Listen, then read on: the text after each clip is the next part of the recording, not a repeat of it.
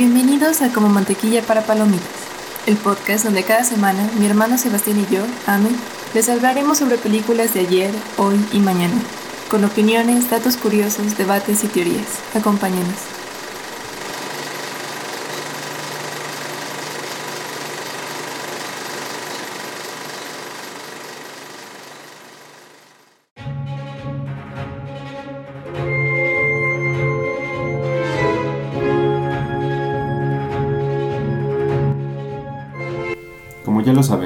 Y yo somos fanáticos de diferentes franquicias de cine, unas de ciencia ficción, otras de fantasía, algunas de crimen, otras de mafia, pero siempre es bueno hacer alguna comparativa solo para destacar los buenos puntos y los malos puntos. Acompáñenos.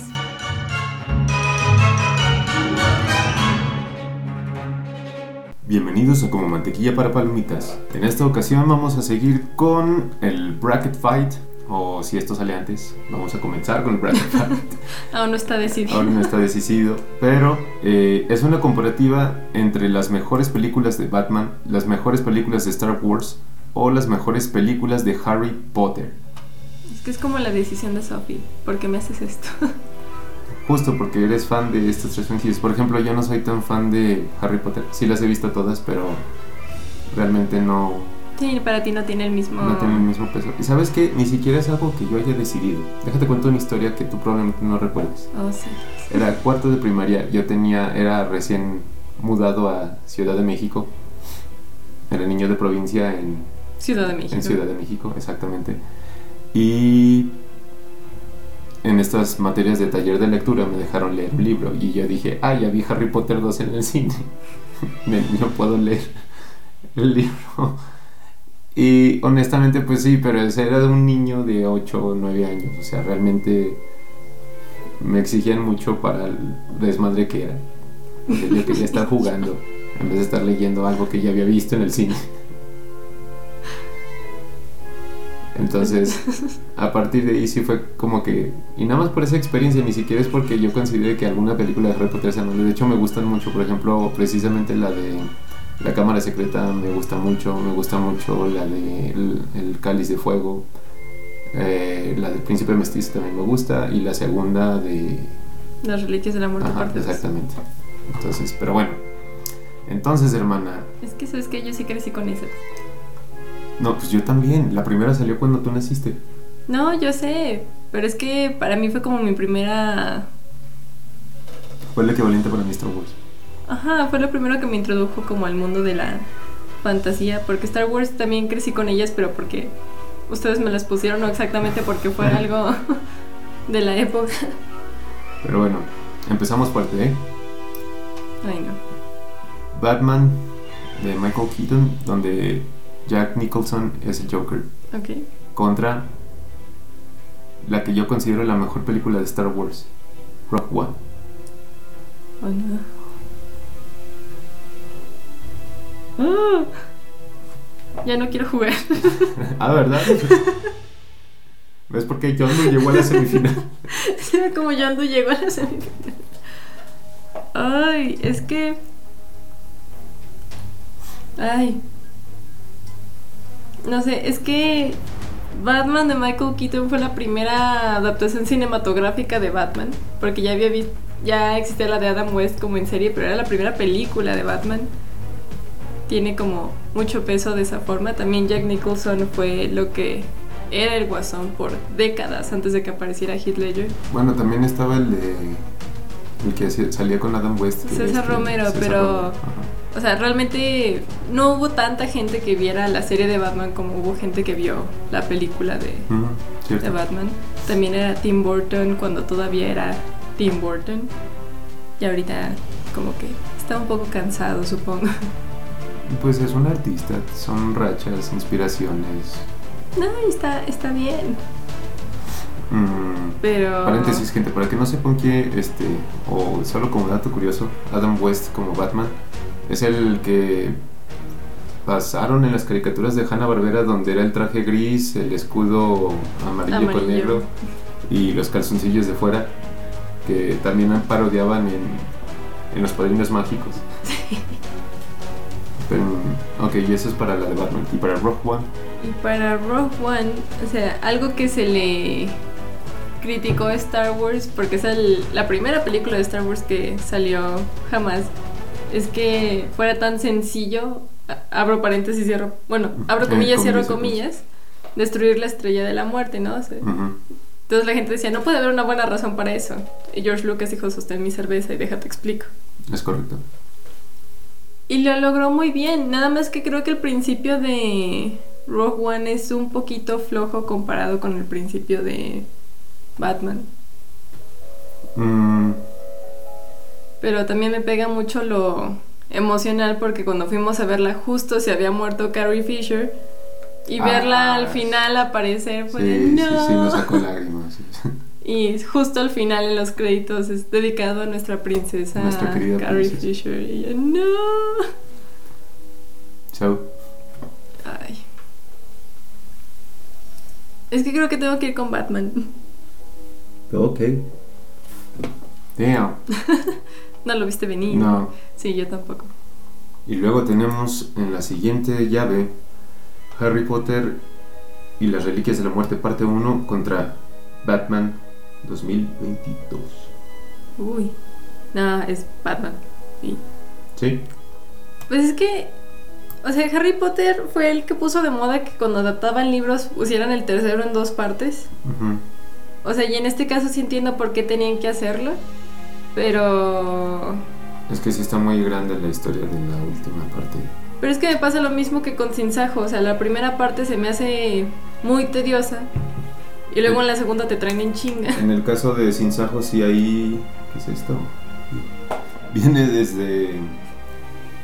El problema de Sin Sajo viene desde los libros. Ahí no, no es una queja per se contra la... No, o sea, y creo que es lo mismo con Harry Potter. O sea, todo lo que sale en las Reliquias de la Muerte parte 1 es importante. Pero comparado a lo que te tiene acostumbrado Harry Potter y lo que es las Reliquias de la Muerte parte 2, como que no te entretiene de la misma forma. O sea, se pone un poquito tedioso. Y es muy triste cuando Ron se va. Ok. muy bien. Y sí, tiene que ser Batman de... Con Robert Pattinson. Ok, siguiente llave. Star Wars Episodio 6, El Retorno del Jedi contra Batman Begins, donde sale el pingüino y Gatúbela. No, ese es Batman Returns. Ah, Batman Returns. Sí, perdón, la otra era Batman Begins. Sí, cierto, tienes razón. No, no me hagas eso. Son, las dos son peliculones. ¿eh? No, es que las dos me encantan porque mucha gente dice que el episodio 6 es la, floqui- la flojita de la, De la trilogía. de. Y es, cierto. Y sí, es cierto. Pero solo Pero porque es no un es... gran cierre. Y es que no es tan buena como las otras dos, pero es por, por poquito, por muy poquito. O sea, no es como que se haya caído al... No, no, aparte es precisamente esto, o sea, el cierre que tenía que tener esa Es- trilogía. Es un gran cierre, es lo que da el camino del héroe para el cine desde ese momento. Ujú. La redención del villano. Yo creo que hace mucho no se había manejado como. Pues es que nunca se había manejado como tal con la redención del villano, porque ahorita está muy de moda darle como al villano Una segunda oportunidad. una segunda oportunidad y que vea su historia de origen para que puedas empatizar con él cuando Star Wars hizo esto hace bueno, las precuelas que fueron ya hace 40 20 años y las originales hace ya 40, Ajá. No, casi 50. casi sin, ay Dios. Porque fueron 78, son 22 77. años, 45 años, hace 45 años. Oh, cielo. Pero Batman regresa es de las mejores películas de Batman hasta la fecha. Es O sea- que la Gatúbela, Danny DeVito como el Como el pingüino. Es que precisamente es la primera película de Batman que te enseña que no necesitas tener el guas- al guasón para que sea una gran película de Batman. O sea, de hecho, el pingüino. En esa duología de películas, el pingüino a mí se me hace mejor villano que el guasón. Y eso que el Guasón no es un mal villano. No, y eso que, o sea, Jack Nicholson fue un gran Fue, guasón. fue icónico porque a partir de él tuvo que llegar hasta Heath Ledger. Sí. Bueno, está el de Mark Hamill de caricaturas, pero Bueno, pero es que eso es aparte. Ajá. Y aparte la dinámica con Michelle Pfeiffer como Gatúbela, o sea, también tú piensas en Gatúbela hasta la fecha y lo primero que se te viene a la mente es Michelle Pfeiffer. Sí, con el dolor de Anne Hathaway, pero Sí, no, o sea, incluso. esta Y en, segun- Kravitz. en segundo lugar vendría Zoe Kravitz. O sea, de hecho, probablemente hay quien piense ya más en Zoe Kravitz que en Que en Michelle Pfeiffer. Ah, Michelle Pfeiffer. Pero. Bueno, pero eso es generacional, no. Sí, también. Pero, o sea, Michelle Pfeiffer también fue la que puso la pauta de lo que era ser Gatúbela. Totalmente. Los disfraces que hay de Gatúbela para. Halloween. Halloween. Los multidisfraces. están basados en el de Michelle Sí, Pfeiffer. totalmente. Es muy difícil. Es que me encantan demasiado esas dos películas. Correcto, porque la que Pero- sigue es fácil. Ok, yo creo. Es que voy a tener que sacrificar alguna de la trilogía original tarde o temprano. Como que estoy sacrificando muchas de Star Wars, me está preocupando. Pero sí, me, me Está quedo. pesadísimo todo esto. Estoy ¿Cómo? viendo las que siguen. No, me quedo con Batman Regresa. Sí, yo también habría elegido. Con el dolor de mi corazón. En otra llave hubiera pasado el regreso, Sí, claro. el regreso del Jedi, pero. Por ejemplo, en esta, The Dark Knight Rises Uy, ok. contra la de Batman, Batman y Robin. Ah, no. Creo que aquí ni siquiera necesitamos No, el mucho. Caballero de la Noche asciende. No, no necesito explicar esto. Todos los fans de Batman fingimos que esa película jamás sucedió. No la vean, esa ni para decir, para que sepan por qué es No, mala. véanla, no, véanla porque tienen que entender ¿Por que hay películas de Batman malas. Para que vean que no es tan sencillo como parece hacer una película de Batman. sí, totalmente. Pero, o sea, no, mi recomendación es, si pueden no verla, no la vean. Totalmente. Pero bueno. Muy bien, entonces seguimos con Harry Potter y las Reliquias de la Muerte, parte 2, contra Harry Potter y. Ah, Bennett. es que todas las portadas están igual. ¿Es azul? Sí. La Orden del Fénix. Ah, sí. Sí, sí, creo que sí. Porque acá está el cáliz de fuego. el príncipe mestizo. Y. El prisionero de Azkaban, sí. Ok. am, Ahí la cámara secreta.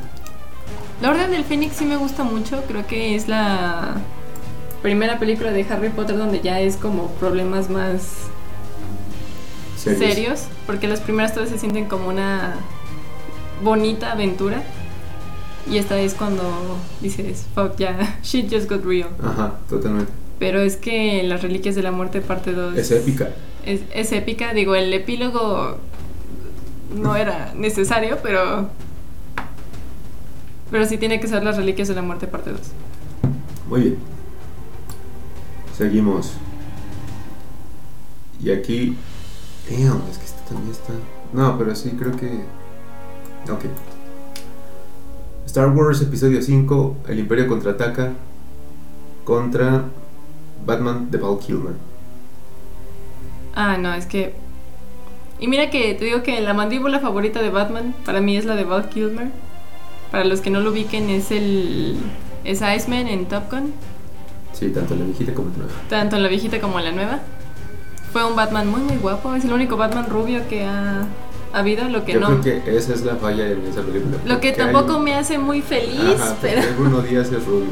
Sí, es como Batman no se supone que sea rubio, pero... Y la película no era tan mala, o sea, es la primera que sale el acertijo. Y está... no, no es mala.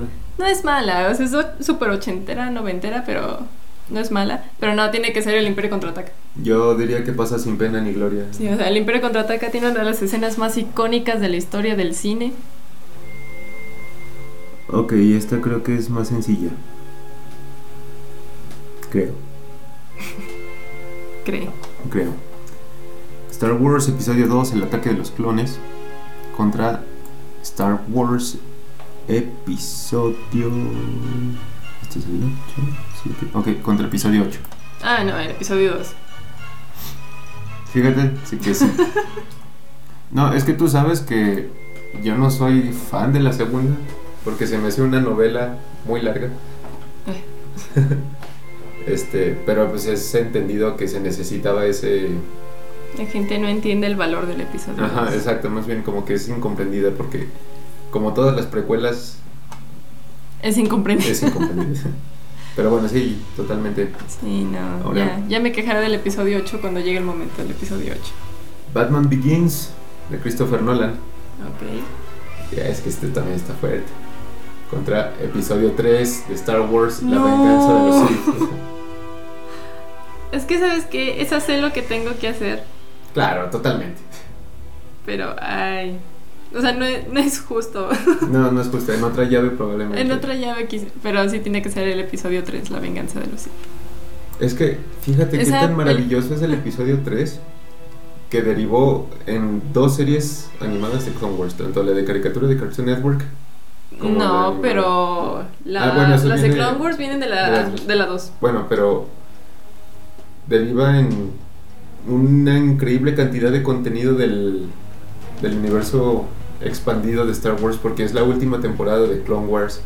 Luego viene The Bad Batch, Sí, sí. está La, Rebels, la serie de Obi-Wan. la serie de Obi-Wan. Este. No, es que es demasiado. a, a la serie de Andor, Cassian, este, Rogue One. Rogue One. O sea, no, nos ha entregado este. Y porque cada vez que este, alguien hace un callback de la Orden 66, vuelve a doler, aunque sea ya un matiz diferente. Es que la venganza de los Sith dura dos horas y media y duele para toda la vida. Sí, Y Sí, no. es. O sea, puedes argumentar que es la mejor película de Star Wars. Sí, está ahí peleándose con el Imperio Está ahí con el episodio 5. Este, sí, porque sí, sí es poquito mejor que el episodio 4. Es que fíjate que lo que son esas tres, si me dices que para ti es la mejor película de Star Wars, cualquiera de esas tres, no me enojo. Y no te lo discuto, digo, claro. Por ejemplo, a mí mi favorita de todas es el episodio 4. es que es el inicio, es todo, o sea, todo lo que nos ha regalado. Exacto, sí, es el, el alfa. Sí, Y luego sigue, pues de este lo vas a adorar porque es competencia de malos. Episodio 7 de Star Wars, este, ¿cómo se llama? El despertar de El la fuerza. despertar de la fuerza. Contra Han Solo, una historia de Star Wars. Puta. Ay, es que hay tantas cosas que me molestan de las dos películas. Ah, no, no es episodio 7, es episodio 9, perdón. Ah, Un poquito peor. Y... ay. ¿Sabes qué? Ay, no. No, sí. Eh, episodio 9 Ujú. por el regreso de Kylo Ren al... al lado, al luminoso. Porque... también con las secuelas todos los pósters están igual. Sí, todas se parecen, la verdad. No, y de hecho de esa época todos los pósters de películas de Disney son iguales. sí. También el del Aladdin. episodio 8 con Aladdin es el mismo y yo, ¿qué pido? El de eh, Dark Phoenix de X-Men. El de Dark Phoenix de X-Men. Sí, todos son iguales. ah, pero sí creo que sí. Es que para mí, o sea, verlo volver es. Toda esa escena cuando vuelve, sobre todo si le ponen. Si lo editan y le ponen la canción de I Need a Hero, buenísimo. es la mejor escena de la película. Es lo más. O sea, Adam Driver en general es lo más rescatable de las secuelas. Y. Sí, no hay nada en Han Solo que pueda rescatar a ese nivel. Porque yo amo, amo a Emilia Clarke, pero no es suficiente para mí para rescatar No, a Han no. Solo. Y de hecho no tiene tanto tiempo en pantalla En como para poder No. hacerlo. No, además de que su personaje, o sea, te siente incómodo porque tú sabes que el amor de la vida de Han es la princesa Leia. Totalmente. Entonces estás ahí como de. Quítate, Ujú. deshazte de ese mono. Totalmente, totalmente. Pero bueno, siguiente llave, esto está fácil. Eh, Star Wars episodio 7. Sí, porque uno. Ya dije el 8 y el 9. Ujú. Episodio 7 contra la primera de Harry Potter. La primera de Harry La, Potter. piedra, la piedra filosofal. Claro, es... es Es que es como el episodio 4 de Star No. Wars, es lo que sí, pone las bases para todo. Y te digo, las primeras tres películas de. Son hermosas. Sobre todo las primeras dos. Las primeras dos son muy, muy. Hasta son coloridas. O sea, Sí. es todavía como un mundo de mucha No, ternura. y siguen siendo niños. y es que son niños. Ajá, porque la tercera ya son adolescentes, ya ves Es que, que ya empieza cuando- a echar el ojo de madre y dices, Sí, ya vi es- cambiar.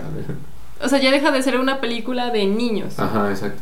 Es que eso es lo bonito de las de Harry Potter, que Las por ejemplo tú sí pudiste identificarte toda la vida con algo así, o bueno, más bien alguien como yo, porque cuando salen tienen la misma edad que yo tenía cuando salió la película, es- es- Sí. fuiste creciendo con ellas literalmente, porque pues en Star Wars eran problemas de gente grande. Sí, o sea, son, son adultos, ¿no? No te identificas de la misma Ujú. forma. Pero sí, fíjate que sí el episodio 7 me parece el más rescatable de las secuelas. Porque si bien era una copia del episodio 4, o sea, como que sí dejaba cosas que prometían mucho, o sea, que te llamaron a ver el episodio 8. Ya después de ahí se fue al caño. Pero sí, no, el, la piedra filosofal es, es bellísima. Em, ok. Mm. ¿Sabes qué? Creo que la regué otra vez. No, ok. Porque en la anterior te dije The Dark Knight Rises contra. ¿Contra cómo se llama? Contra la de Batman y Robin. Pero no era The Dark Knight Rises, era The Dark Knight, que igual está bien. O sea, igual pasó, pero no pasó. mames, Sebastián. Sí, sí, sí. Es que ahí los dos tienen el murciélago en llamas, En llamas atrás. atrás. Ajá, entonces. Bueno. Pero entonces, ok, corregimos la llave anterior. Era The Dark Knight, donde sale el Joker de Heath Ledger. Heath Ledger contra Batman y Robin, donde es este George Clooney, que igual esa llave pasa Sí, igual, eso iba. Eso se queda exactamente porque igual. estamos hablando de argumentalmente La peor película de Batman contra jamás argumentalmente la mejor película, Película de Batman. Ajá. Sí, no, es. No, no había nada que hacer. Pero entonces, habiendo hecho esa corrección. The Dark Knight Rises contra Harry Potter y la Cámara de los Secretos. No, no me hagas eso. Ya sé que elegiré yo, pero es, es interesante que- ver cómo te quiebras en pedacitos. No, es que eso es lo peor que. Cuando lo dijiste sabía que iba a elegir. Pero me pesa mucho hacerlo. Pero es que para mí tiene que ser la Cámara de los Secretos. ¡Oh, no! Y espera, espera. Es que en mi defensa. O sea, emocionalmente para mí Harry Potter significa mucho más que. Para la mayoría. Sí, que para mucha gente. O sea, soy, soy muy nerd para un montón de temas y Harry Potter es uno de ellos. Y La Cámara Secreta es de mis películas favoritas de Harry Potter. Es, yo creo. am, la primera vez que Harry realmente entiende lo que es el sacrificio. Sí, porque en la piedra filosofal Ron y Hermione se sacrifica para que Harry pueda seguir adelante. Y en sí, y en la cámara secreta Harry es el que se sacrifica para que Ginny pueda pueda irse, pero ahí me encanta porque notas porque Harry es un Gryffindor precisamente por ese corazón valiente que tiene porque no duda ni un minuto, no Sí, totalmente. no tartamudea, como decíamos eh, sobre el Capitán América, o sea, no Ni siquiera se lo pone. no, se ni lo pone. piensa, no es una opción. Este, ahora, bueno, esto parte de las películas, ¿no? Eh, Es, eh, esta parte del argumento, parte de las películas, pero visualmente, este, la Cámara de los Secretos, o sea, uno se quedó impresionado con la primera de Harry Potter, pero ves la segunda y empiezan a pasar todavía cosas mucho más geniales, por ejemplo, el sauce boxeador, el carro que Es, vuela. esta- es que muchas de las escenas icónicas de Harry Potter vienen de esa, de esa película. La, la cámara de los secretos, la puerta de serpientes, o sea, tú sabes... el, basilisco, el basilisco. o sea, yo sé que hasta la fecha tú lo ves y dices, ay, güey. Sí, pero este el, el diario de, De, de ¿cómo se llama? Tom Riddle. De Tom Riddle, am, la- las arañas del bosque prohibido. O sea, es que no es Sí, o sea, te... La piedra filosofal era una probadita de lo que era el mundo de Harry Potter y como que en la Cámara de los Secretos ya te dejan... Haz cuenta que agarraron toda la alacena, la metieron al caso y le hicieron. Ya te abren la puerta porque en el resto de las películas sigues como aprendiendo cositas, pero ya no es como, como en este. Es correcto. Esta es como la que le abre totalmente las puertas a Harry al mundo de la magia y por lo claro. tanto a ti como espectador. Totalmente. Y si bien El Caballero de la Noche Asciende es un gran final para la trilogía, como es, El Caballero de la Noche es tan pero tan icónica y tan pero tan buena, como que es en tu mente, por muy buena que sea El Caballero de la Noche Asciende, no le llega. Entonces como que te afecta. Es igual que... Le pasa lo del retorno le del pasa lo del retorno del Jedi. O sea, los otros son tan buenas que aunque esta no sea mala en lo absoluto, también sea buena, como no le llega en tu cabeza... Sí, porque es épica también. Sí, o sea, es la única película de Batman que yo he visto que tiene un final feliz. Agridulce a mí me parece. Agridulce, pero sí, o sea, ya lo ves recuperando su vida. Es el único Batman que ha recuperado la vida que hubiera tenido, abro comillas, cierro comida, si no hubiera pasado la tragedia de sus papás. Totalmente. Pero no, para mí tiene que ser la Cámara de los Secretos. Sí, ahí yo hubiera decidido al revés, pero respetable y totalmente aceptable tu argumento. Ahora, esta a mí me causaría mucho conflicto, pero yo sé que la respuesta correcta es fácil. Star Wars Episodio 4, Una Nueva Esperanza contra Star Wars Episodio 1, La amenaza oh. fantasma. Es que, ¿sabes qué? Yo soy una gran defensora de las precuelas.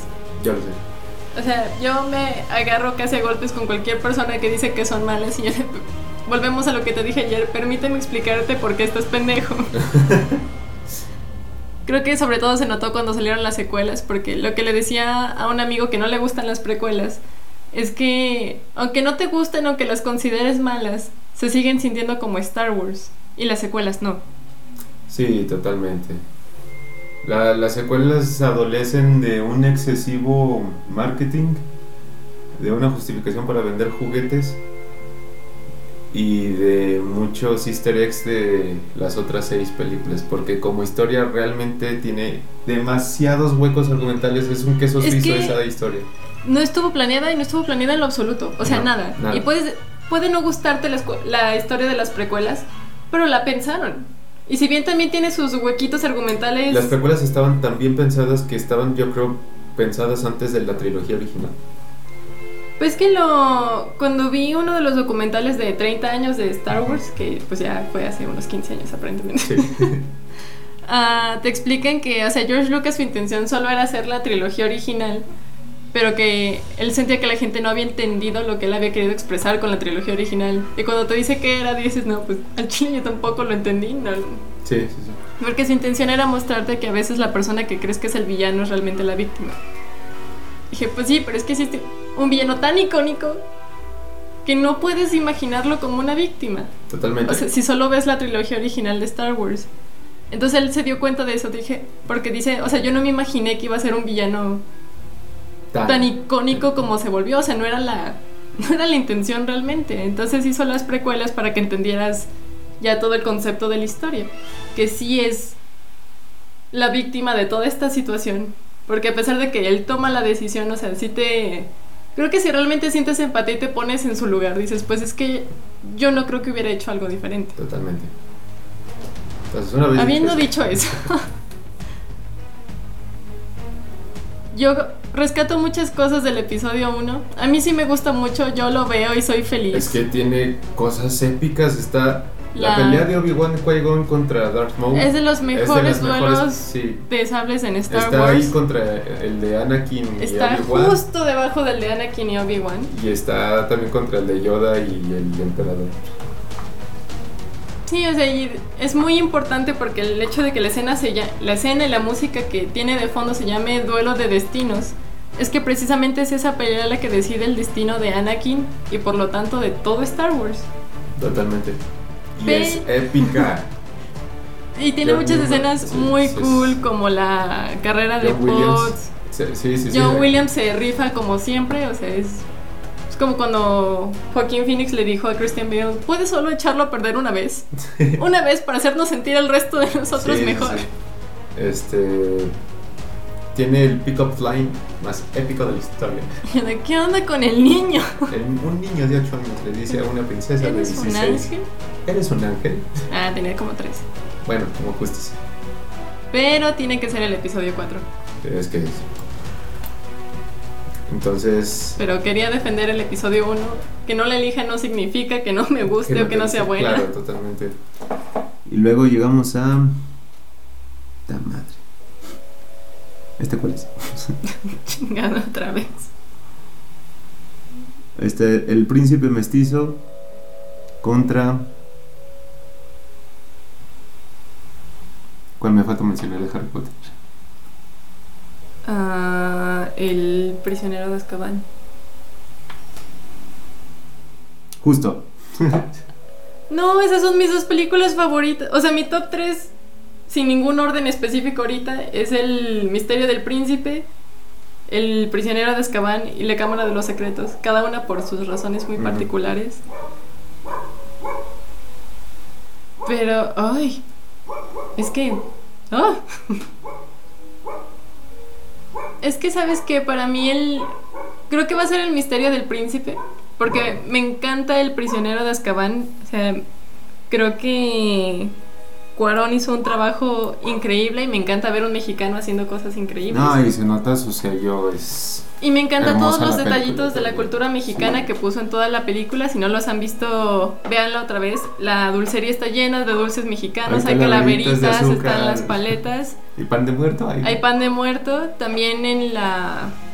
Como en un jardincito de Howard se ve el águila devorando a la serpiente. Me, me encantan esos detallitos, pero es que el misterio del príncipe es la última vez que el trío de oro puede ser Parte de niño. Ah, O sea, puede ser, bueno, no tanto niño, niño como infante, pero puede ser una persona de su edad. Es la última película donde tienen problemas de adolescentes y no problemas de puta, tengo que salvar al mundo. Claro. O sea, es la película donde traen todos estos triángulos amorosos y ya se empieza a formar el problema de Harry tienes que ir a buscar horrocruxes.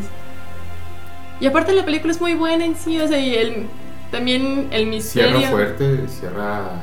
cierra muy muy fuerte, también te da el es el momento en el que J.K. Rowling te dice que no está jugando, o sea, aquí no tanto como Game of Thrones porque eso se pasan de lanza, pero aquí se puede morir quien sea. Sí, sí, sí. Aquí no por ser el bueno estás libre Estás de salvo. peligro, Que, si bien ya era algo que te habían mostrado en, el, en la película número 5, en La Orden del Fénix, cuando muere Sirius, Ajá. como que el peso de que muera Dumbledore, o sea, el guía que había tenido Harry durante toda la película, sí dices, ay, güey, porque también, ¿qué va a hacer Harry ahora? Es un Sí, niño. porque se sabía que Dumbledore era de los hechiceros más poderosos de... Sí, o sea, y Hermione se lo dice a Harry en la primera película, mientras Dumbledore esté aquí, Voldemort no puede tocarte, porque es el único hechicero al que le tiene miedo. Y mocos.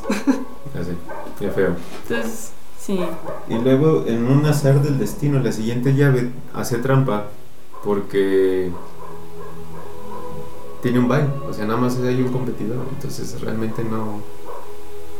No tienes que decidir. Sí, es que es el cáliz de fuego contra nada. Porque ya no hay más películas de Star Ah, Wars o Batman. Bueno, pues el cáliz de fuego será. Ok, seguimos. Vamos a revisitar nuestras primeras elecciones. So, Batman Begins de Michael Keaton con este Jack Nicholson Ok, sí. contra The Batman 2022. Uh, Un batiduelo. un batiduelo. Ay, es que.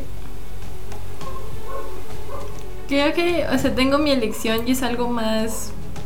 Y probablemente es una cuestión generacional. Pero creo que para mí es Batman de 2022. Pero precisamente porque trae problemas con los que me puedo relacionar más que Batman 1980 y algo. Sí, de los 80. De los 80s.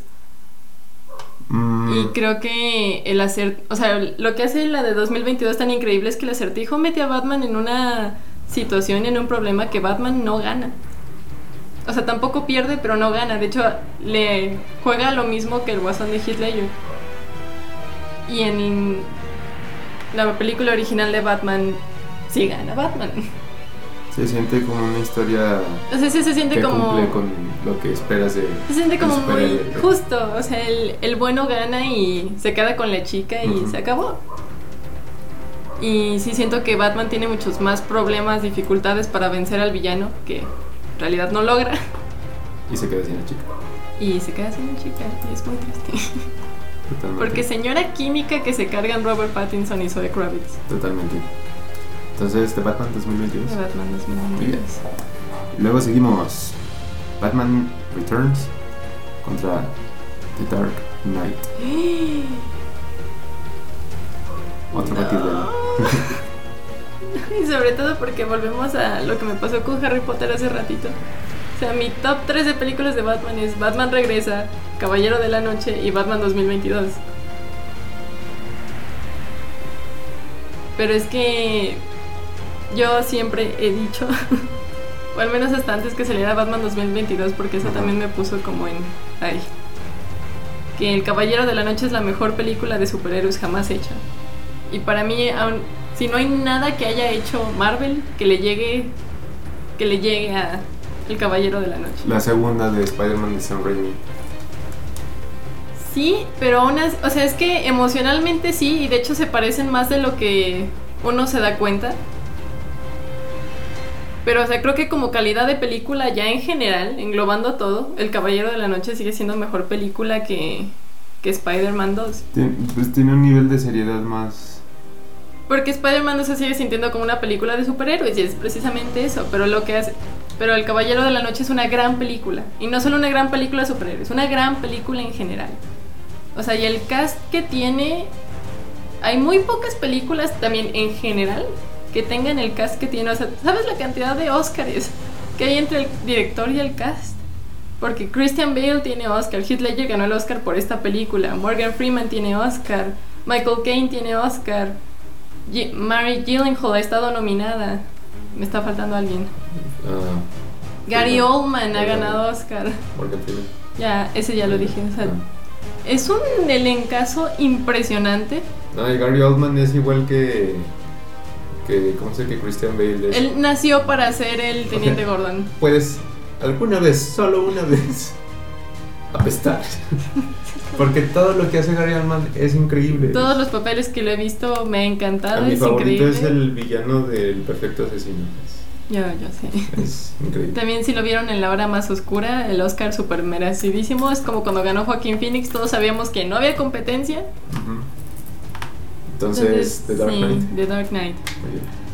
Por mucho que me encante el Batman Regresa, Ujú. tiene que ser The Dark Knight. Ok, siguiente llave. Eh, episodio 5 Ok. contra Harry Potter y las Reliquias de la Muerte, parte 2. Chale. Que sé lo que tengo que hacer. Sí, Pero. no sé me- si tengo No sé si tengo el valor de hacerlo. Es que volvemos. Las Reliquias de la Muerte parte Mira. 2 es un gran final. Es el final ideal. O sea, también la escena donde Harry pelea con Voldemort al final es icónica. Vive en mi cabeza sin pagar renta. Eh, Pero- la, la mamá de los Weasley. Matando a Escabeche, Bellatrix, niños, dale, con la silla, que se muera la perra. Pero Este Neville contra el. la serpiente, Nagini, Nagini. Ah, sí, también Ron y Hermione por fin se dejan de pendejadas. Hay muchas cosas, o sea, que significan mucho para mí en esa película y para Harry Potter en general. Pero es que el Imperio contraataca es, de nuevo, argumentablemente película. la mejor película de Star Wars y de nuevo no hay una escena en ninguna de estas películas que, que signifique para el cine lo que significó el no, yo soy tu padre. Es que ahí esa frase la han parodiado, la han citado, la han referenciado en sinfín de cantidad Sí, de documentales, series, películas, Caricaturas. caricaturas. O sea, tanto así que incluso quienes no han visto Star Wars y no tienen ni idea de qué va la historia, conocen ese momento. Es correcto, Entonces sí, no tiene, es el Imperio contraataca. es correcto. Paréntesis, justo ayer estábamos viendo un, un documental de Netflix que se llama mm, La historia del... ¿qué? Ah, el mundo según... Una chavita. es que no me acuerdo del nombre de la chava. Súper culta, súper am, cómica. Pero decía que tuvo más impacto cultural en el mundo. Star Wars o Roma. Y nosotros, Star Wars. Star Wars, Star claramente. Wars. Y ella de, yo creo que Star Wars, pero este es un documental de historia, así que nos tenemos que enfocar en los romanos. Muy bien. Entonces seguimos. Siguiente llave. Star Wars Episodio 2, El ataque de los clones contra Star Wars Episodio 3, La venganza de la Sith. Ay, es que esa no es una pelea justa. No es una pelea justa. No. Es que el episodio 2 para mí le habría ganado incluso a la mitad de las películas de... De Star Wars. de no, de...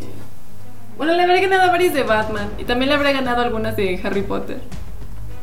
Pero. Episodio 3. Pero es que el episodio. Es que volvemos al argumento del anterior. O sea, el episodio 3 es.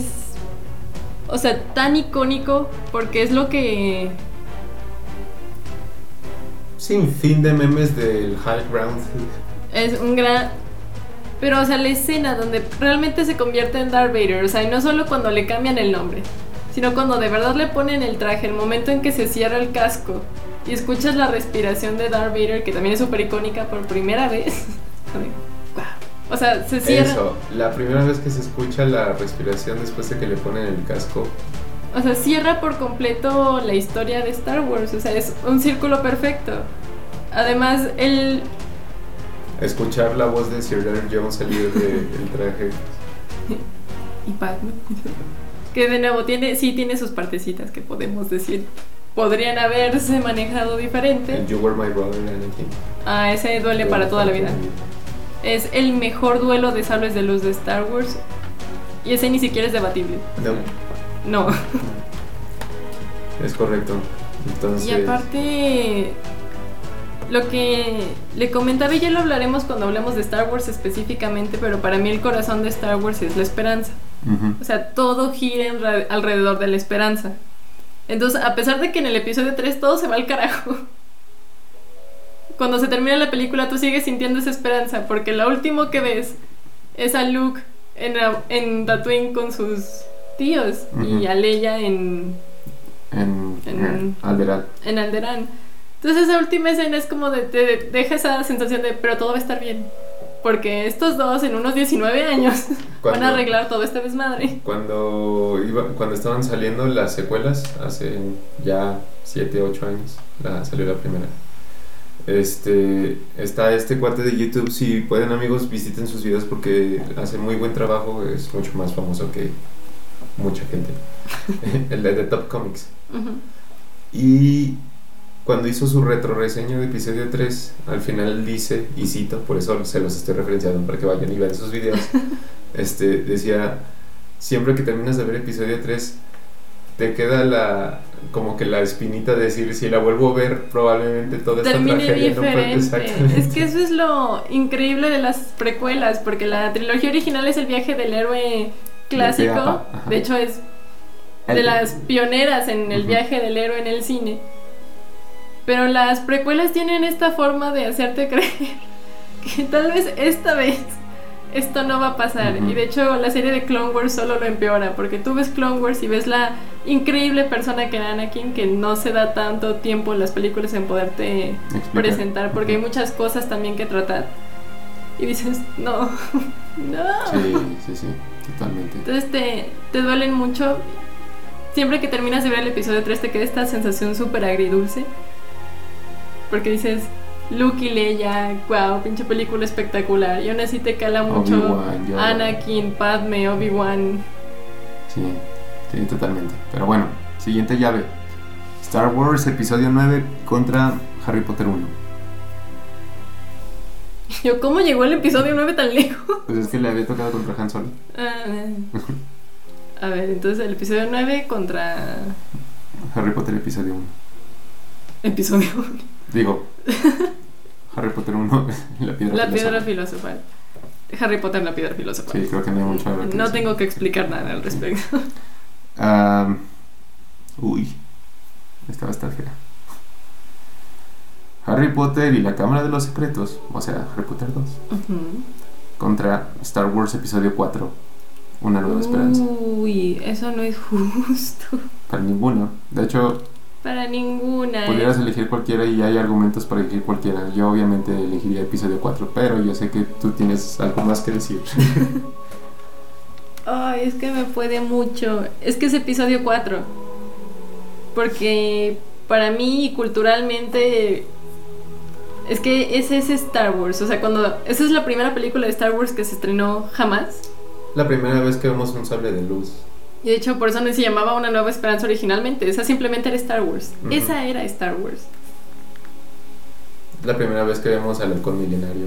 La primera vez que conocemos a Han Solo, a, Luke, a la princesa Leia. Y todos estos son personajes súper icónicos en el cine, en la cultura pop. De hecho, el emperador no se menciona en ninguna parte De de, hecho, el esta- emperador ni siquiera se menciona todavía. O sea, se. Sí, sí mencionan al emperador, pero, es no muy saben, de sí, pasada. es muy escueto, así como, ah, ok, este güey tiene un jefe. Así. Así como de, hay alguien atrás, pero la presencia de Darth Vader es tan... Justo, o sea, conocemos a Darth Vader, el villano más icónico de la historia del cine. Y de hecho, por eso me enojaba mucho cuando los fans de Marvel dijeron que Thanos. después de Infinity War Thanos era el villano más No, grande de la historia del cine y ya de... No. No, porque, o sea, por increíble que fuera Thanos hasta Infinity War, te tomó 21 películas mostrarme lo que es. O sea, que me diera miedo, que dijera, no, pues está... Sí, está- este güey desde la primera película y la segunda dices, No, no, Este no, los primeros cinco minutos, porque una nueva esperanza Ah, empieza sí. cuando entra la nave de Leia y y, desde, a todos. y desde que tú ves cómo están de asustados todos los tripulantes, dices, algo malo va a pasar. y luego entra y entre la música, el traje y su forma de comportarse todavía no le hace daño a nadie y tú ya estás aterrorizado. Y ya de repente agarra el güey y lo cuelga así, tú, ah, lo avienta Está. Y de nuevo, eso también te da un punto de referencia para el carácter de Leia, porque Leia es la única que no se ve asustada. Leia es como de, ¿qué vas a hacer, perro? desafía, le dice, olí su olor a carroña cuando me trajeron a la Entonces, es de las mejores películas de la historia. Sí.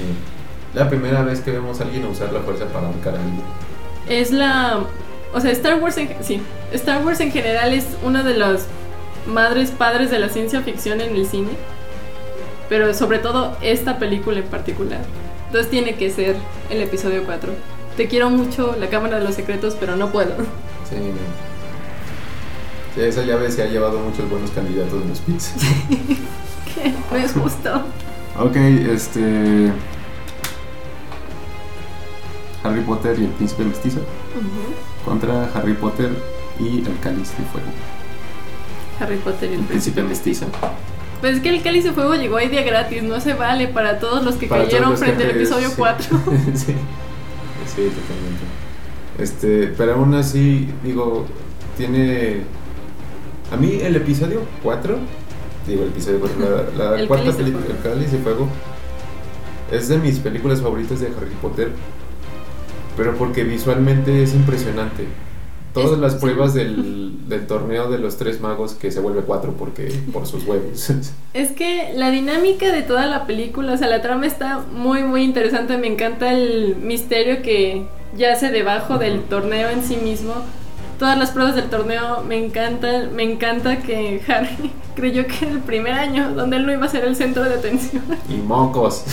Y sí puedes ver su cara cuando sale su nombre de, del cáliz como de... ¿Qué?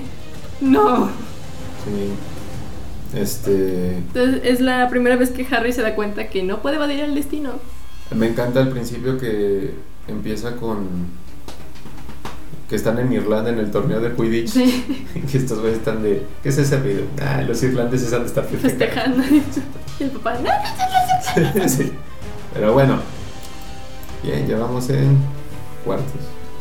Sí, me- a mí también me encanta el cáliz de fuego, pero Y se me hace de las más ligeras también, como de digerir. Cierra muy fuerte. Precisamente con la muerte, muerte de. Cedric y es precisamente cuando regresa Voldemort como Ajá, tal. exacto, o sea, precisamente es cuando tú dices, es de las primeras pinceladas donde te dicen, esto va en serio. Sí, y realmente pone la base para que la Sí, quinta lo- sea lo que es bandeja, también. Exactamente, exactamente, totalmente. Pero sí, esta todavía es como muy de aventura porque la quinta se siente como muy política por todo el asunto alrededor de Dumbledore y que si volvió Voldemort o no. Y esta todavía se siente como esa aventura fantasiosa que en la que te adentraste en primer lugar. Es Pero correcto, no, tiene que ser el príncipe mestizo. es correcto. Ah, y aquí hubo otra trampa, pero bueno. Ya vi las llaves que quedan. Se viene feo. Está feo. Toma. No. Para lo que dijiste hace rato, se viene el duelo de las mejores películas de Batman que No me digas eso. Batman 2022 contra The Dark Knight. No me digas. No puedo, banda. Ay, es que. No, tendría que ser Dark Knight. Es que Es que, ¿sabes qué? Batman 2022 es la única película que ha salido antes o después, pero so- sobre todo después que ha involucrado a Batman, que sí le llega. O sea, no digo que la iguale o que la supere, pero es lo más cerca que alguien ha estado. Y de nuevo, o sea, yo le quise tener fe a Robert Pattinson. No, entregó bien. No, o sea, eso voy, o sea, mucha gente le tiró basura. Y le, cuando primero anunciaron que iba a ser Batman, yo también dije, el vampiro que brilla. Es que sabes qué pasa aquí. Bueno, digo, más bien, te voy a exponer mi caso porque yo elegiría The Dark Knight. Tú y yo tenemos la, el argumento de que Pierce Brosnan es el 007. ¿no? Es Porque James Bond. Él James adoramos Bond. a Daniel Craig, adoramos a este Sean Sean, Connery, Connery. pero si, si piensas en un 007, tiene que Es- ser Pierce Brosnan. Es que es de esos casos de actores que nacieron para interpretar un papel, como Robert Downey Jr. con Iron Man. O sea, no te Ajá. puedes imaginar siquiera alguien más como Iron Totalmente. Man. Sobre todo porque fue muy reciente, ¿no? Pero. Y Este- sí, tú y yo siempre hemos dicho que Christian Bale piensas Batman y piensas Batman. en Christian Bale. O sea, lo interpretó divinamente. O sea, sí Pattinson. tiene ese lado playboy, filántropo Ajá. Cuando es Bruce Wayne. Y sí, sí tiene este lado super varas cuando es Batman. Que si algo no nos gustó de Batman 2022 fue precisamente que. O sea, tal vez porque todavía. O sea, Cancelado. cancelada. Tal vez lo quieren desarrollar más como en las siguientes películas. Porque ahorita es un Batman muy nuevo. Ándale, a lo mejor le está jugando en contra de eso. Sí, porque es un Batman muy nuevo y todavía no sabe equilibrar su Por vida. ejemplo, si comparáramos esto de Batman contra Batman Begins de Christopher Nolan. Es que esa sería una pelea más justa. Sí, exactamente. Porque era lo que hablábamos con Tania en cuando hablábamos de Joker. Que no es muy justo comparar el Joker de Joaquín Phoenix con el de Heath Ledger porque el de Joaquín Phoenix apenas está volviendo el Joker y el otro ya es full speed, o sea, ya está Sí, Y el Caballero de la Noche también es ya es Batman En su máximo. en su expresión. máximo esplendor, en su prime, o sea, ya tiene bueno, digo balanceado, pero pues todo debatible su vida como Bruce Wayne y su vida como Batman. Y aquí, y el de Robert Pattinson todavía está, Tratando Pues de un abrirle campo 80-20. para ser Bruce Wayne. sí, todavía no, apenas, o sea, todo lo que pasa con Gatúbela es precisamente lo que lo ayuda para la siguiente, me imagino, darse cuenta que sigue siendo Bruce Wayne. Claro. O sea que, aunque él es Batman, Pero por ejemplo, le, le, le juega en contra comparado con esta. Este. Bueno, ya, ya dijimos lo de Batman con Christian Bale y Robert Pattinson, ¿no? Pero. el villano. No, no, no, no, déjate. Vamos a, vamos a descartar los villanos porque tampoco sería. Bueno, sí sería justo, fíjate, en ese sentido. Ahí sí sería justo, pero lo dejamos al final. Pero Gordon, que sea Gary Oldman y este. Ah, se me fue el nombre. Ay, sí, que también hizo un excelente Hizo trabajo. Pero Gary Oldman es. Pero es que. Gary, O- Gary, es que tú ves la animación de Gordon y es Gary Oldman. Exacto. Y luego te vas a. a. este. Alfred. Y es que Michael Caine también. Michael eh, Caine es Alfred. Pues lo que te decía. Comparado con Andy Serkis, porque si a mí me preguntas, a mí mi Alfred, que yo pienso que sería el Alfred como tal, es el de Gotham. Mm, mm. Ta- También es muy bueno. Fíjate que para mí sigue siendo Michael Caine. Si yo pienso en, En- Alfred. Pero es que es lo que te decía. No me acuerdo cuál eliminó el Caballero de la Noche en la anterior. Ah, ¿Fue otra de Batman? A la de Batman Returns. Ah, sí. Porque si bien Batman Returns es un gran cast. O sea, el Caballero de la Noche tiene el mejor cast de una película de Batman Sí, fácil. Porque, de nuevo, aunque en 2022 el cast es perfecto para lo sí. que es, o sea, Robert Pattinson sí me entregó un Batman increíble. Yo de, wow, qué bueno que sí decidí tenerte fe al final. Soy Kravitz, perfecta. Zoe Kravitz es la primera Gatúbela que digo, sí, esa es Gatúbela. Desde, Vamos a buscar para no desfaltarle el respeto. desde Michelle Pfeiffer. Paul Dano como el acertijo también me, me encantó. Jeffrey Wright. Jeffrey como- Wright.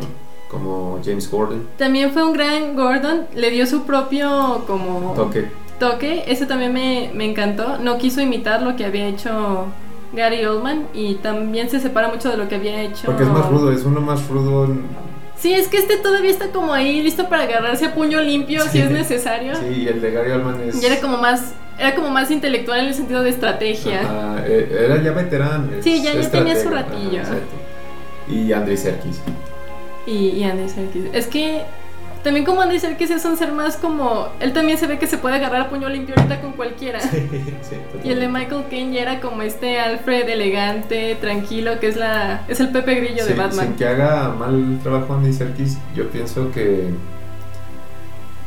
se quiere aportar pa- parental con, con, con Bruce y no le sale porque sabemos que puede ser un ser Es que agresivo. precisamente por el contexto que ya tenemos de los actores, a veces es difícil Ajá. verlos hacer otra cosa. Pero digo, sin que lo haga mal, o sea. No, no lo hace mal. y, O sea, y sí le crees que quiere ser esta figura paternal. Pero aquí la dinámica también todavía entre Alfred y Bruce no es la que ya tienen Kristen Bell y Michael Caine en el...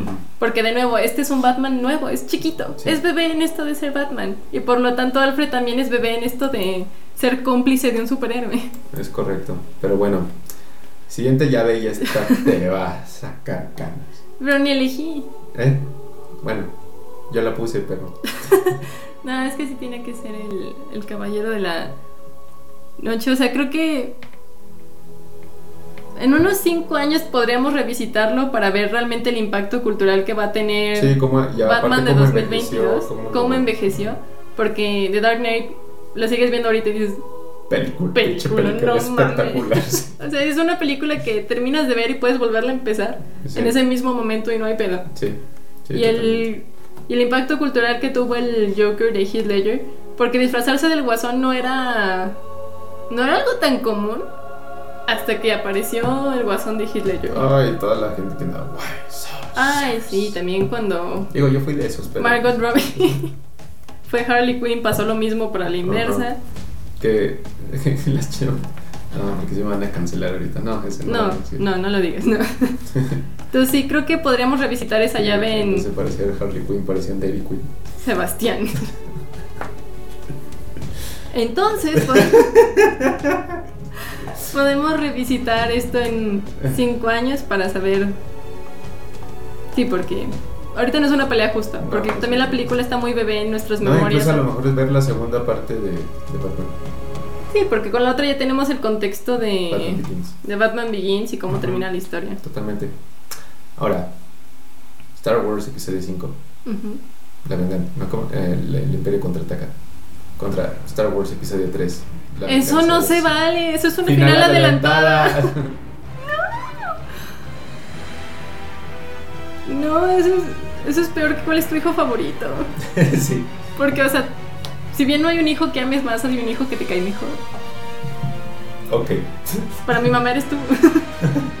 No, no, eso no es. Bueno, Bueno, pero para papá eres tú. Por todo está balanceado. Mari.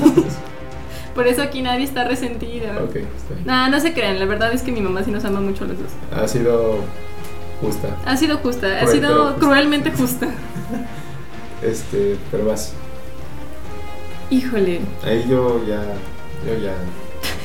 me estás dejando sola en esto, basura. Ah, ay, güey. Es que todos los argumentos que ya dije para que llegaran hasta aquí son son ciertos, o sea, me puedes cualquiera puede elegir cualquiera de estas dos y estaría en lo correcto. Creo que El Imperio contraataque es una mejor película como all around. No tiene los huecos argumentales o las críticas que se le sí se le pueden hacer a La venganza de los Sith. Pero- hecho, la venganza de los Sith, yo me acuerdo que hubo una noticia donde estaba nominada entre las peores películas y dije, ¿de qué están hablando? ¿Cómo? Sí. O sea, sí hay cosas que, le, que se le pueden criticar, pero ya hablaremos cuando hagamos nuestras retro reseñas. Pero, y escúchame aquí un segundo, me parece que la venganza de los Sith es más accesible. Puede ser. Creo que es más fácil que un fan, bueno, no, que no, no, No. un fan no, no aplica. Una persona que nunca ha visto Star Wars, Ciudadano promedio. es más un ciudadano promedio, un civil, es más probable que quiera ver la venganza de los Sith que el Imperio contraataca. Es que visualmente Es más atractiva. es más atractiva. Tiene el mejor duelo de sables de luz. La pantalla espacial en el cielo de Coruscant es Sí, o sea, es que visualmente es mucho. Sí, es muchísimo más atractiva. la persecución en Utapau de Obi-Wan al general Grievous. El peso emocional sí lo sientes más fuerte en. De hecho, en todas las precuelas. Creo que esa parte sí la manejaron mejor en las precuelas que en la trilogía El- original. El- ahorita que dijimos eso, este, el duelo entre Anakin y el Conde Dooku, que es el primer clavo en el ataúd de Darth Vader. Sí. De hecho, estaba viendo. Bueno, también. Nada, eso lo puedo dejar cuando hablemos de las precuelas. Pero, pero, y aquí va mi argumento en contra, a favor de, ¿cómo se llama? Del Imperio contraataca. Yo soy tu padre. Eso será Es que no es justo. Es que eso no es justo para nadie, o sea. Sí, no, no hay un diálogo más icónico. Es la primera vez que vemos a, a el potencial de Darth Vader. No, y aún así, cuando has visto todo lo que hemos visto de Star Wars, tú sabes que en realidad en esa pelea Darth Vader nada más le está dando zapes al niño. Sí, o sea, O sea, él no está desplegando una décima de su poder precisamente porque sabe que es su hijo. O sea, nada más está como, aplácate, niño, déjame hablar, verga. sí. Pero, ay, es que me me puede mucho porque si es el aparte es el plot twist más Es, es la definición del plot. es la definición de un plot twist. No se había hecho uno así de, o sea, de esa magnitud No. antes de ese. Y si bien ahorita es algo que ya todos saben, no o sea, para las personas que lo vieron en el cine, sí fue de ¿Qué? Porque precisamente manejan perfectamente bien el plot twist de una forma en que te hace completo sentido y no lo viste venir. Totalmente. Te van dejando los Si te dan dejando las las... pistas. Sí, o sea, te lo... Sí, te dejan precisamente esas miguitas para que cuando te lo revelen no digas, ay, qué mamada, como si pasa en muchas otras películas. O sea, te hace sentido, pero no lo habías visto venir. O sea, ya hay gente mamoncísima y arrogante que dice, ay, pero Vader es padre en alemán. Es como, sí, sí, ya te vimos, ya. Cállate". Como de, caes mal, mijo, caes mal. Primero que nada, nadie te preguntó. Vete, vete a hablar alemán. ¿no? Vete de hablar alemán otro lado. Sí, sabes lo que le hacen a gente de tu tipo los alemanes cuando se enojan. Este güey. ¡Cállate! Me lleva la chingada. Ok, y luego. Pero es que también el episodio 3 tiene de las escenas más icónicas de. De Star Wars. Pero es que, ¿sabes qué? Sí, como peso cultural, ya no solo en Star Wars, sino en. La sociedad. en la sociedad.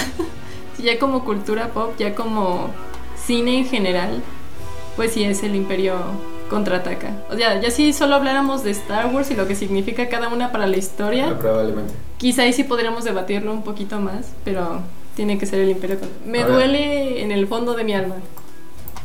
Ahora, aquí hay un problema, como como la cantidad no era par, hubo una llave que no tenía candidatos. Entonces, No mames. hubo una película de Que Harry- solo pasó. Ajá. Pero bueno, la siguiente llave. Eh, Harry Potter y la piedra filosofal contra... Este está bueno, ¿eh? Está cute. Eh, Star Wars Episodio 4, Una Nueva Esperanza. Uy, es que esa sí es una pelea completamente Es justa. sí, Esa sí es justa, esa sí es a puño limpio las dos. Sí, estilo polinesio. Estilo polinesio. Y es que Harry Potter también tuvo mucho impacto cultural. O sea, sí es mucho. O sea, en la cultura pop. Pero es que no. O sea, la razón por la que los fans de Star Wars a veces somos mamoncísimos en decir que todas las sagas de películas desde entonces son como los niños de Star Wars. Porque ninguna ha tenido el impacto. O sea, a través del tiempo. Porque tal vez si ahorita le preguntas a un niño de 6 años sobre Harry Potter no sea tan especial para él como fue para mí o como para alguien de tu generación. Ujú. Yo sé que tal vez no para ti específicamente, pero... No, pero, o sea, entiendo, es lo que te decía, o sea, yo crecí con estos personajes y tengo mucha empatía por ellos. Mi problema con Harry Potter fue una pendejada que hice en la primaria. es totalmente mi culpa. Sí, exactamente, o sea, me hago responsable de mi descariño por Harry Potter, pero, o sea, en sí a las películas les tengo mucho aprecio. Los libros, la verdad, no me he dado el tiempo y no creo que a mi edad ya me vaya a dar el tiempo de leerlos. pero- Pero sí siento que Star Wars tiene más alcance tanto en tiempo como en Espacio. espacio que Harry Potter. Porque si bien ahorita tal vez el niño no va a ubicar si le dice, mismo niño, tal vez no ubique si le dices Anakin Skywalker, pero le dices Baby Yoda y dice, claro, Sí, sí, sí, totalmente. porque las, o sea, lo que ha salido de Harry Potter últimamente, que es Animales Fantásticos, no ha sido bueno. O sea, ni- ¿No? ni, siquiera para los fans de Harry Potter ha Fíjate, sido bueno. A mí la primera de... La primera sí, Sí. pero la segunda fue un desastre y explica por qué los novelistas no siempre son buenos escritores de guiones. Bueno, guionistas. Y la. O sea, fue tan mala que la siguiente ni siquiera quise verla. La que re- reemplazan Los- a Johnny con este... Ajá. Ay, no me Ah, acuerdo su nombre. Pero sí, es Sí. actorazo. Sí, que ya no sale. Se llama Rods. Johnny Depp. Ah. A ver, animales fantásticos. O sea, y con todo que en los crímenes de Grindelwald, el discurso que da Johnny Depp como Grindelwald, dices, wow, este hombre es súper peligroso porque hasta casi me convence a mí. Sí. Lo que dice tiene perfecto sentido. Este Mats Mikkelsen. Ah, sí. Pero Este, Animales Fantásticos no ha tenido el impacto en los niños, en todo el mundo en general. Y me, No, me choca estarme repitiendo tanto, pero que está teniendo ahorita de Mandalorian. eh, Porque si bien lo arruinaron con las secuelas de una forma espectacular, lo que han hecho con las series de Disney Plus ha sido igual de increíble, pero en el otro. es que todas están buenas. Por ejemplo, no he visto la segunda temporada de The Bad Batch, pero la primera está La primera estuvo muy, padre. cool. Este, de Mandalorian, increíble. The Mandalorian es una gran, gran serie. Incluso si no tienen contexto de Star Wars y la ven, se van a entretener bastante. Bastante. O sea, sí es mejor si han visto Star Wars. De hecho, The Mandalorian es algo que he usado como caballito de Troya con mis amigos para que vean Sí, Star. Wars. La Sí. serie de Obi-Wan sí se siente que estaba planeada como una película. Entonces, algunos capítulos sí se sienten medio De flojitos. hecho, es. Es como vas, ves, vas, ves, vas, pues, vas, ¡pum! ¡Pum! Sí.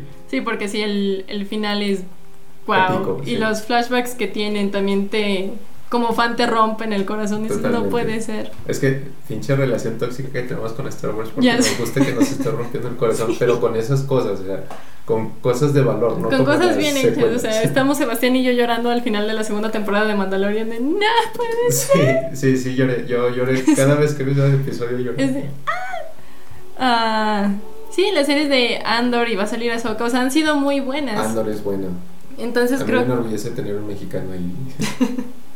Justo, entonces. Si nada más con Baby Yoda slash Grogu. O sea, Star Wars ya tuvo más impacto de nuevo en una nueva generación que Harry Potter. Sí, porque de hecho, o sea, lo que decías de los animales fantásticos, yo creo que precisamente los Potterheads yo no he visto que se expresen de la manera que se expresa un fan de Star Wars o de un No, fan de Batman. y los Potterheads suelen estar como muy... Es un demográfico muy específico. Es que es usualmente entre tu edad y la mía. Ajá. Sí, es una brecha como de 6 años. Sí, porque precisamente la gente de mi edad, para ellos Star Wars no fue... Porque no, le- no fue en su tiempo, vaya. O sea, a mí porque yo vengo de una familia nerd, dije, claro que sí. Pero sí es como esa demográfica muy específica, pero curiosamente creo que fuera de eso Star Wars ha permeado todas las generaciones desde que salió. Sí. Y va, y va para más. No, no se ve para cuándo tenga final esto. No, lo que me preocupa y me da gusto al mismo tiempo, Sí. pero bueno, lo que sigue. Este, esto es lo que te decía, mira, ve. Como no hubo esta llave, porque ya no había películas, Pasó, el, ajá, el príncipe pasa inmediatamente al príncipe. Pasa por default el príncipe de mestizo, lo cual me parece sumamente injusto para varios caballos Para que se han quedado en la... Y yo, ¿cómo que ya se eliminó el episodio 3? Justo, justo. Pero bueno, Bueno, la que sigue. este... eh, es que ya quedaron bien feos. The Dark Knight contra el episodio 5. el- No. Imperio contraataca. Esa, esa está violenta. Eso debería ser la final. Eso debería ser la final. De hecho, el que salga de aquí va a ser el, El, el campeón. el campeón. Es que esa es la final. Ah, uy. Cada vez que quiero decir una no me siento a gusto. No. Te puedo dar yo mi punto de vista. A ver, dime tú qué, qué opinas. Con todo esto que ya exploramos de por qué Star Wars es increíblemente relevante en nuestra sociedad cotidiana. este como película, como producto, como guion, como puesta en escena, yo sí creo que The Dark Knight está un pelín, pero no por mucho, o sea, un pelín arriba, pero viéndolo como Pero por Batman. película. Pues es que es todo lo que traen consigo, porque a diferencia de los personajes que hicimos, esta es como la película Ajá. entera. Ajá. Entonces aquí no puedes separar. Por ejemplo, ayer separábamos los personajes de la película del cómic. ujú. Pero aquí no Aquí no podemos puedes, separar The Dark Knight de, Ba- de lo que es Batman en general. Ajá. Así como tampoco podemos separar lo que es el Imperio contraataca de lo que es Star Wars en general. Ujú. Y si el. Si hay un super. O sea, los superhéroes más famosos del mundo Batman, son Superman, Batman Spider-Man. y Spider-Man. O sea, Iron Man ya llegó como al top 4 por, por el MCU. Pero no digan Pero- mentiras. O sea, el chile, cuando piensas en un superhéroe, lo primero que piensas es Superman. Sí, porque súper, o sea. Porque es super. Exacto. Lo que también vuelve muy difícil hacer una película de Superman, pero ya me quejaré de eso más tarde. Es que sí, eh, le pasa lo de Marisol sin ser mujer. No, lo peor es que Superman no es un Marisú porque... Bueno, ya hablaré de eso más tarde. Ah, entonces no, no puedes separarlo y realmente Batman también ha tenido un impacto desde mucho antes que Star Wars, pero también siento que lo tiene más fácil para seguir vigente. Porque Batman sí puede solo sacar una nueva versión y una nueva versión y una nueva versión. Es que precisamente con todo esto, pues estamos hablando de que el Imperio contraataca es argumentablemente la mejor película de todo este universo expandido que tenemos, donde nos han entregado más de 12 películas, más de 15 series, están los libros canonizados, están los libros no canonizados, están los cómics. Ah, Es muchísimo. Es muchísimo. Y es que- precisamente la, la de Dark Knight lo tiene fácil porque es la mejor película de una trilogía, nada más. Nada más el... Pero es que desde es la- sí es la mejor representación del... Digo, a, a ver qué dice el tiempo y la, lo que Ah, sigue con Robert Pattinson. Incluyeron a Lego Batman, ¿cómo se atreven? Ah, es la mejor representación del personaje. Pero, o sea, sí te digo, o sea, es más difícil para Star Wars seguir siendo vigente con nuevas generaciones que para Batman, porque te digo, puedes, cada generación ha tenido su Batman. Porque también mis papás nos decían, pues es que para mí el Guasón Ajá, es Jack Nicholson. claro. O sea, sí me encantó el de Heath Ledger y claro, el de Joaquín Phoenix, señor actuación. Pero para ellos, el, cuando ellos piensan en el Guasón, es Jack Nicholson. Entonces, ellos sí pueden estar sacando como una nueva versión de las cosas cada, cada vez que ven necesario. Y también cada Batman va representando lo que la, nece- la sociedad necesita en ese momento. Y Star Wars no tiene esa facilidad porque es una sola historia, que solo puedes expandir a lo largo o a lo ancho, pero Imagínate que alguien, nada más que sea tan imbécil como que para es un reboot de. Star Wars. No, exacto, que te diga, ah, vamos a hacer un nuevo Darth Vader. No, Eres imbécil, Desde que- estúpido. queremos volverla a hacer, entonces necesitamos una nueva actriz para la princesa Leia, para Han Solo, para Para Luke. Luke. Dices, no, Todavía con Chewbacca, Citripio y Artu. Pues dices, o sea, como quiera no los ves. Ajá. Pero, o sea, sí, estos personajes están muy, muy ligados a los actores, porque realmente, o sea, están completamente fusionados, no puedes separarlos. Y Batman sí es como una idea que puede la ir... de Han Solo, por eso. Es que, primero que nada, nadie pidió una película de Han Solo. No. O sea, y Han Solo es un gran personaje. Y a su tiempo me hubiera gustado una. Pero es que si no es Harrison Ford, no me. Y no creo que el chavo haya hecho un mal trabajo. No. Pero creo que es precisamente la nostalgia la que no te permite en lo absoluto poder disfrutarlo como Como Podrías. A lo mejor alguien que no ha visto Star Wars. diría. "Ah". Pero bueno, entonces.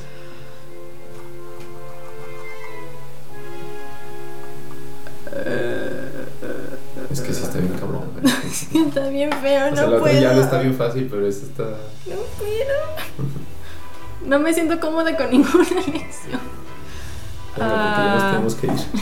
Sí, sí, sí, perdón. Ah, Bueno, es que creo que es más universal el Caballero de la Noche. Entonces, el, el caballero. No sé, no, espera. ¡Ah!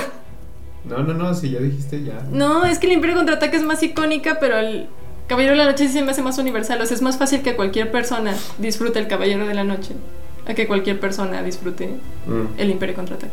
Porque para el Imperio Contraataca sí necesitas contexto. mhm, O sea, aunque sea la primera, Ujú. pero sí lo necesitas. Ujú. Si no, la revelación no te parece tan impactante o tan...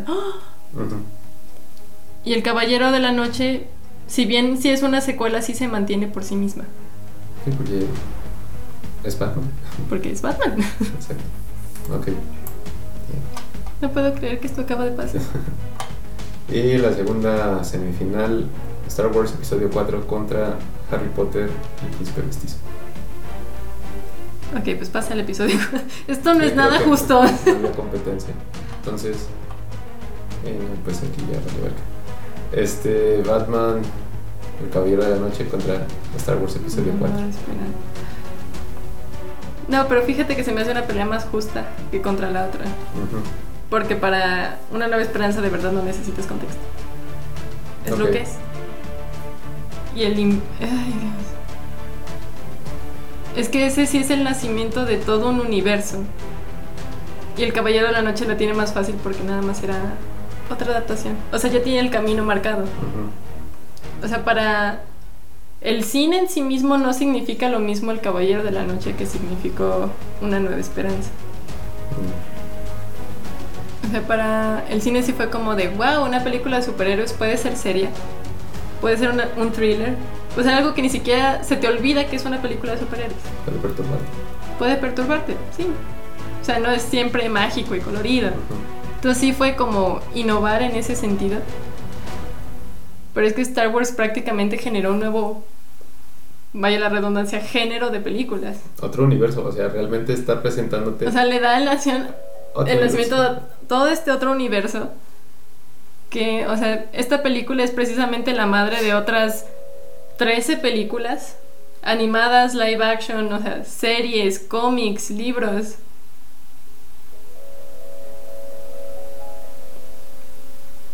O sea, y si bien el cast de, de Dark Knight sí se me hace mejor como talento actoral en general, o sea, sí está mucho más concentrado.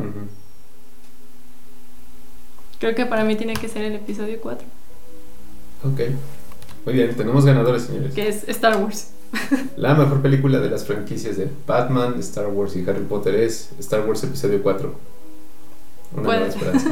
Pueden debatírmelo en Instagram, está bien, se los, se los acepto, pero creo que he justificado mi caso hasta ahora. Sí, bastante bien. Lo que pasa es que también por el arreglo y el acomodo de Sí, es que el acomodo estuvo que bien gente, o sea, también en el de los personajes, por eso Yondu llegó a los cuartos de final. Sí, ¿por ¿Qué hace este güey aquí? Cuando la bruja escarlata estaba eliminada desde la primera ronda. Sí, totalmente. Sí, pero bueno. Esperemos les haya gustado, amigos. Eh, Es el episodio más largo que hemos grabado jamás. Ay, güey. Bueno, Pero perdonen, pero por partes. escúchenlo por partes. Gracias por escucharlo, les queremos mucho. Y de nuevo, estas solo son opiniones. Ustedes pueden haber elegido Harry Potter 5 y no hay pedo, pero Les vamos a dejar este en la galería también el. el, el template El para template. que ustedes también lo llenen es más difícil de lo que parece, ¿ok? Sí, totalmente. Pero bueno. Muchas gracias, amigos, y hasta la próxima. Hasta la próxima.